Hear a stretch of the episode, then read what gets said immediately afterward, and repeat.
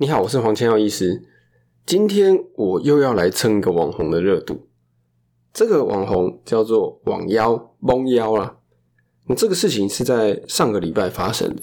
我先简单讲一下这个故事的经过是如何。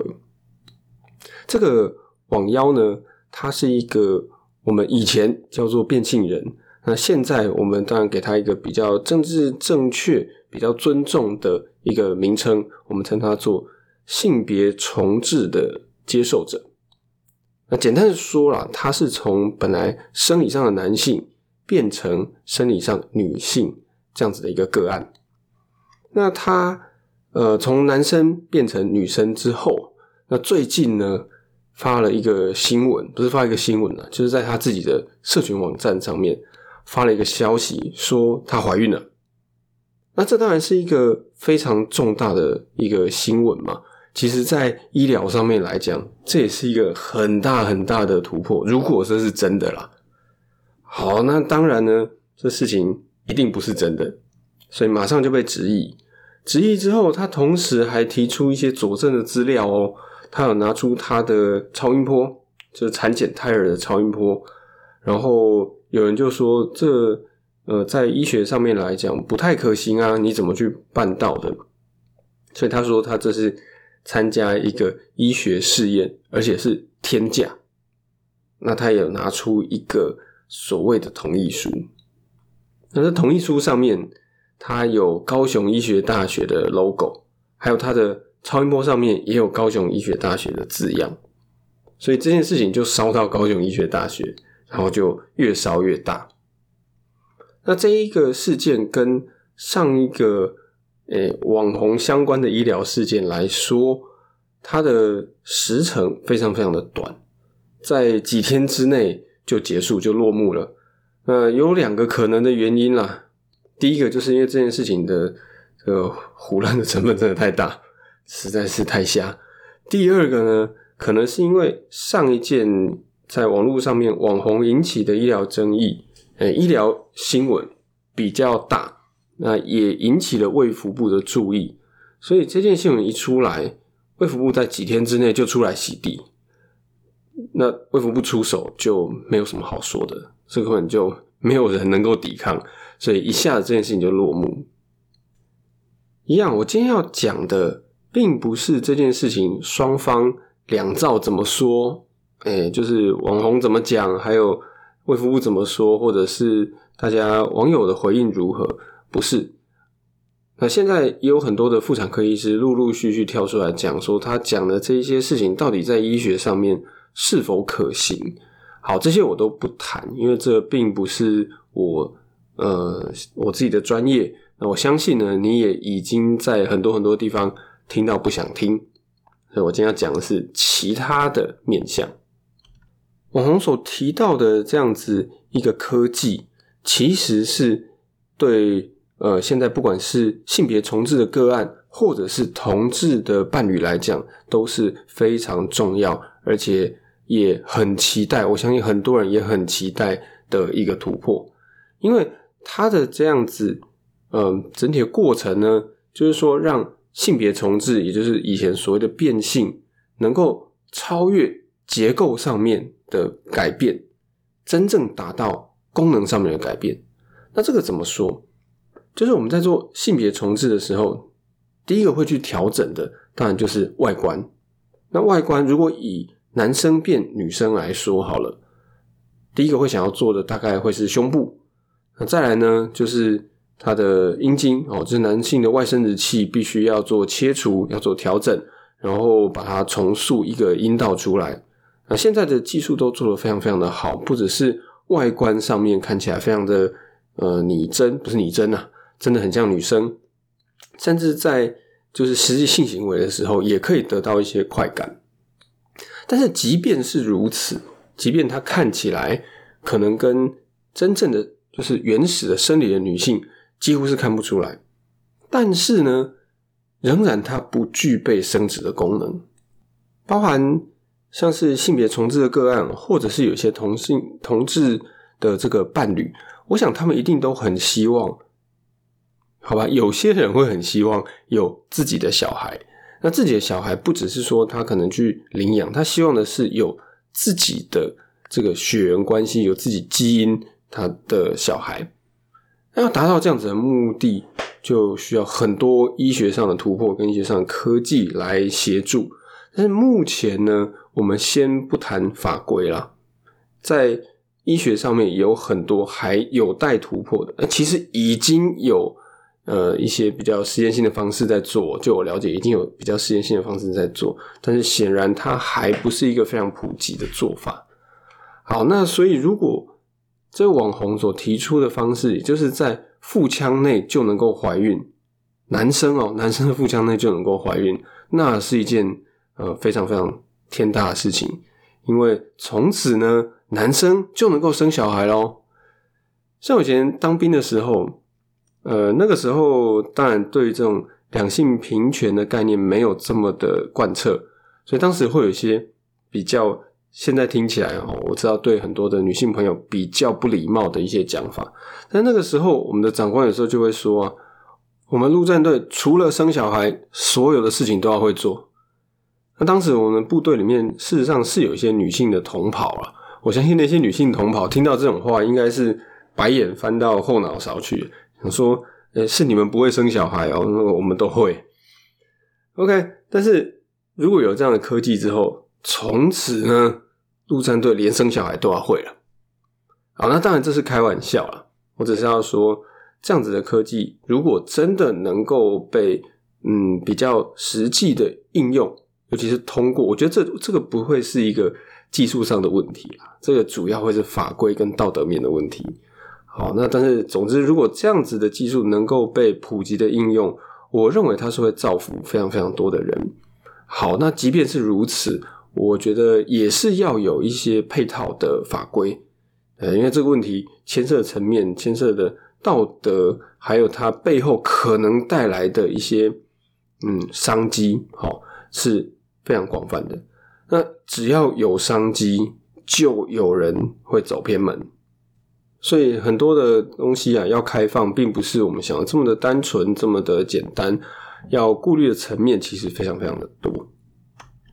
在这整个新闻里面，第一个最大的苦主就是高一高雄医学大学附设医院。为什么说他是第一个苦主？因为网红他说他是在高一做产检的，因为他秀出来的那个超音波上面有高一的 logo，而且那张超音波真的就是他就可以看得出来是是有怀孕是有胎儿的。然后呢，不止如此哦，他后面还秀一张这个。医医学研究的同意书，那这上面同样出现高一的字样。有人会说：“哇，那高一应该就红了啊，因为他有这样子的技术嘛，它可以让男生怀孕啊，可以在腹腔内植入胎儿啊，然后可以做这样子的医学试验，而且照网红他讲的是是天价哎，那高一是不是要赚翻了？其实不是，如果我是高一的主事者。看到这个新闻出来，我应该吓到腿都软了。为什么会吓到腿都软呢？因为如果高一真的有在做这样子的医学试验，真的进行了这样子的医学试验，那事情就非常非常大条。为什么事情很严重？其实现在不只是不只是台湾了，全世界对于医学试验的道德标准、道德要求都非常非常的高。那这个道德标准、道德要求不是讲一讲而已哦，它是要有一个明确的规范，要有一些机构去审查。所有的医学试验，大大小小，你想得到就是比较侵入性的，比如说一些手术，呃，中等的可能是一些药物，甚至呢一些比较小的，可能只是一些简单的测试，在卫福部。的要求里面，通通都要经过机构的审查。那机构的审查，在各个医院，就是比较大型的医院，尤其是医学中心里面，他们会有一个叫做 IRB 这样子的机构。IRB 的全名叫做 Institutional Review Board。如果把它直接翻译过来，这个叫做机构的审查委员会。那中文通常会叫做人体试验伦理委员会或者之类这样子的名称。当然，我觉得中文的翻译有一点超译，因为英文这三个字它只是说是一个审查委员会，那审查什么东西其实没有特别去指明。但是中文它的这个呃全衔往往都会讲到人体试验或者是人体呃医学伦理这样子的字眼。那不管了，其实因为这样子的名词在全世界各大医院，它几乎都是用这样子的称呼，所以我想我们继续沿用，并没有什么太大的问题。我刚刚讲，大大小小的医学研究都必须经过这一个委员会的审核，从手术，从新的药物，从一些可能老药要新用，开发新的使用方式，甚至像我当时在做的一些研究，是做数据的分析。是从这个资料库里面捞呃数据出来，然后去做分析，这跟人体一点关系都没有哦，完全不会跟人有任何接触哦。即使是这样子的样这样子的研究，都必须要在事前先送到 IRB，就是这个人体试验委员会去做审查，然后他有通过，我才能进行。就有这个时序的要求是非常非常严格，就是你要先事先送审，你不能够做了以后然后才不见不行。第一个你要事先送审，第二个你必须要等他等他通过，然后你才能够进行所有的动作，这是非常严格的。像我有一个老师，老师辈的这个呃算前辈，在前一阵子，因为他。现在已经做到像主任级这样子的地步嘛？所以他有一个案子，那这案子下面又有很多的子计划，那子计划当然不可能都由他自己每个都亲力亲为去做，所以有一些子计划他就要分配给他手下的一些医师去进行。那么其中有一个子计划里面的一个医师啊，就偷跑，在整个计划被这个计划被审核通过。之前他就开始先手腕先先做了，那后来好死不死，不知道为什么被踢爆。反正人体实验委员会知道这件事情，所以我那个老师那个主任呢，他的 IRB 他的这个资格就被拔掉。哦，所以这是非常 非常重大的事情，医界对于 IRB 是非常看重的。那我们回到高一这个事情来讲。今天高一如果在没有经过审核，就是卫福部说我不知道，或者是高一自己内部的 IRB 说我不知道，怎么会有这种人体试验？在这样的情况下就去做，那不管是做的那个医师，或者是高一整体，一定都会出大事情，一定都有很重大的责任必须去背负。所以这就是为什么我说高一听到这个消息啊，就一定吓到腿都软了。因为这表示他们如果说这件事情是真的哦，哦，如果这件事情是真的，那表示他们内控一定出了很大的问题。那当然，我相信啊，这个事情绝对是假的，绝对是假的。有时候大家会有一些疏忽哦，就是会可能为了便宜行事，可能会有一些疏忽。但是真正这种大是大非，就是能做不能做的事情，我觉得至少在台湾的医界而言，大家自己的。这个心中那一条线还是抓得很紧，我们并不会为了说出名还是什么样子的利益，就做出一些真的很伤天害理的事情。所以我认为这件事情绝对不是真的啦。但是我觉得也就借这样子的机会跟你聊一聊，跟你说明一下，其实这些人体试验并不是随便做，并不是说今天有个医师突发奇想说，哎，我想到。怎么样子的手术，还是怎么样子的治疗方式，或怎么样子的用药方法，然后我就可以找一些人来试试看。不行哦，其实是不能这样做的。你在做任何的尝试之前，都必须要经过审核。当然，经过这样子的审核，它是一个旷日费时的过程。某些程度上，它应该会限缩了医学创新的发展跟医学创新的速度，但是。另一方面，它的好处就是它可以确保所有的受试者、所有的患者，他是有保障，而且在一个充分了解的过程之后，才接受试验的。因为如果没有这样子的机构来做把关，那么一定会有人去找一些，比如说相对资源比较落后，或者是资讯不是那么对称的一个族群，然后把他们拿来做实验。那这种事情在现在的台湾，我相信应该是非常非常不容易发生。但是在早期，在很多的国家都有发生过类似的事情，都有听过类似的事情。其中一个比较常见的就是战争的时候，战争的时候很多嗯战俘他们就会被就被抓去做实验。那如果以现在的标准来讲，这样子也是违法的，因为他没有通过 IRB 的审核。就后来看到新闻来讲，卫福部现在同时要找高一跟这网红谈，我觉得高一真的是真的是无妄之灾。我完全可以想象接下来高一会面临什么事情。今天卫福部找你谈，说，哎，有网红说你们在做这个腹腔内怀孕或者是无子宫怀孕的人体试验，是不是真的？那高一现在要怎么样？高一现在要举证，要证明自己说我没有做。哇塞，这超难的！你怎么去证明没有做这件事情？我觉得真的超衰的啦，那这么衰的事情。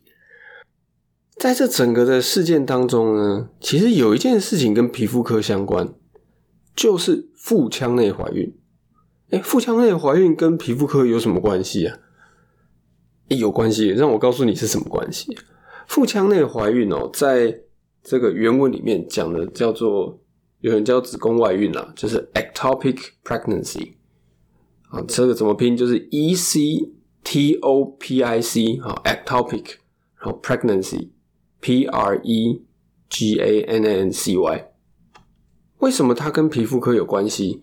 因为这个字，这个病名跟皮肤科很常见的一个疾病叫做 atopic dermatitis，前面那个字非常非常像。那 atopic dermatitis 是什么呢？就是异位性皮肤炎。这样子的混淆，其实对于一般民众来说。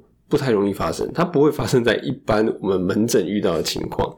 这最常发生的是什么？最常发生的是我们在医院里面皮肤科接到其他科的会诊的时候会写错字。为什么会写错字呢？第一个，这两个字 ectopic 跟 atopic 听起来非常像，念起来就很像嘛。第二个更有趣的点是在于说，你如果把这两个单字就是。子宫外孕 （ectopic pregnancy） 这个 ectopic 跟异位性皮肤炎 （atopic dermatitis） 这个 atopic 都把它丢到字典里面去翻译的时候，你会发现它得到的结果就是翻出的中文基本上是一样的，都是异位性的。但是这个异位性啊，虽然中文写起来都一样，可是它代表的意思是很不一样的。ectopic 就是子宫外孕的这个 ectopic。它的异位性讲的是它不应该发生在那个位置的异位性。那 atopic dermatitis 这个 atopic 的异位性呢，它其实有另外的意思，它代表的事实上是一些比较过敏性的体质。好，但是呢，虽然它背后意思不同，可是翻出来中文是一样的，然后听起来又很像，所以我们在接到会诊这种书面会诊的时候，常常就可以看到上面。他的字是写错的，那我们心里当然看到就是会心一笑了。这个我完全没有要取笑其他同业的意思，我只是提出啊，这是一个蛮有趣的事情。那这其实也是当时我会想要谈这个题目最主要的原因。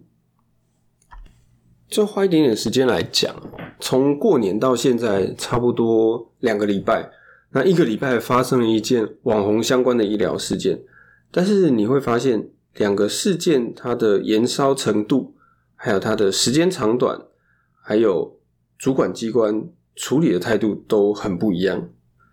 阿丽莎莎那个事件，你会发现主管机关不太管，然后呢，两边的论战呢来来去去，时间拖了好几天，大概整整一个礼拜，最后才落幕。那当然，今天看到呃这个呃苍兰哥啊，他最后。等于是收尾画上句点，那我觉得他呈现的这个呃气度非常的大气。那当然我也必须说，艾丽莎莎最后表现出来的态度呢，也值得让人激赏。但是你可以看到，他拖了很久，整个过程拖了非常非常的久。然后，呃，主管机关他也不太管。但是相对起来，这件事情就是网药这件事情，它的时间很短，几天之内事情就结束，然后主管机关马上就介入。那这两个为什么会有这么大的差异？第一个，艾丽莎莎那件事情，它讲的是一些比较算民俗疗法的事情，比较偏自然疗法这个部分，就是你自己。可以决定自己要做的事情。那这种事情呢，其实只要你不要做太夸张的宣传，你不要所谓的宣称疗效，卫福部大概就是睁一只眼闭一只眼。那这个事情其实啊，其实是看你是要不要去检举。你一定有这经验，你在路上可能会看到什么呃推拿呀，还是一些什么民间疗法的。这些所谓的养生馆啊，然后告诉你说做这些事情有什么样什么样子的好处，其实这个都很容易去踩线哦。如果真的知道、真的真的清楚这些规范的人，这个都可以去检举啊。因为跟医疗相关的法规，那是严格，绝对超出你能够想象的范围。像我大概前几个月看到有一份公文，就是。卫福部的公文，它列出了一些被开罚的单位，还有他们为什么被开罚。那其中一个我看到真的整个笑出来。这被开罚的单位是什么？的的店家是什么？是全家便利商店。哎，全家便利商店跟医疗有什么关系？他们哪有什么医疗广告？为什么会被罚？罚什么呢？罚他们的香蕉。哎，香蕉跟医疗什么关系？因为他在里面说哦，香蕉吃了可以什么促进肠胃健康等等，所以你有宣称疗效，那他就被罚了。哇塞，你会觉得这听起来 非常非常的荒谬，在全家便利商店卖香蕉，他都可以被卫福部去罚到，你就可以知道我们的主管机关对于民众健康的这个把关是非常的严格。那为什么网腰这件事情一下就落幕？就是因为他讲的事情实在是太大条嘛。他说：“哦，我可以做这个子宫，哎，无子宫的怀孕，腹腔内的怀孕，然后又说有医院有医生帮我做医疗试验，医学人体试验。哇，这个事情就很大，就因为太大条，所以主管机关不得不介入，不得不插手，所以他就很快落幕。”那从这个当中，事实上也给我们一些领悟。这个就跟疾病的传播非常非常类似。疾病它是由病原体引起的，那病原体应该说任何的生命体，它们的基因一定会有一个目标，就是要让自己能够繁衍，让自己能够扩散。所以，一个疾病啊，最理想。一个，我们从站在这个病原体的角度来说啦，不是站在人体的角度来讲，一个疾病最理想的情况是怎么样？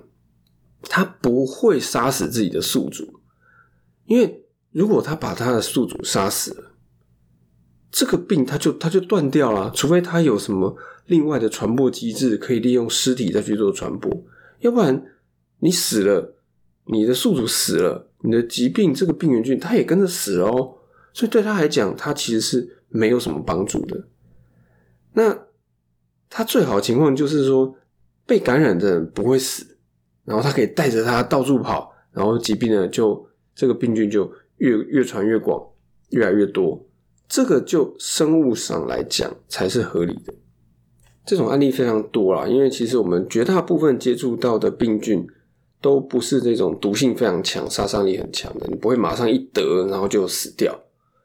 但相对呢，有一些病毒、有一些病菌，它的这个死亡率非常高。比如说像伊波拉病毒，它是一种我们叫做出血热，就是你得到之后就会开始全身严重的内出血。那这种死亡率非常非常的高。现在在非洲，其实我觉得每一年好像都还是有听到这样子的新闻，就是说他们当地会有这些出血热的这种爆发。那这种病呢，因为它的死亡率非常的高，所以得病的人很快就死掉了。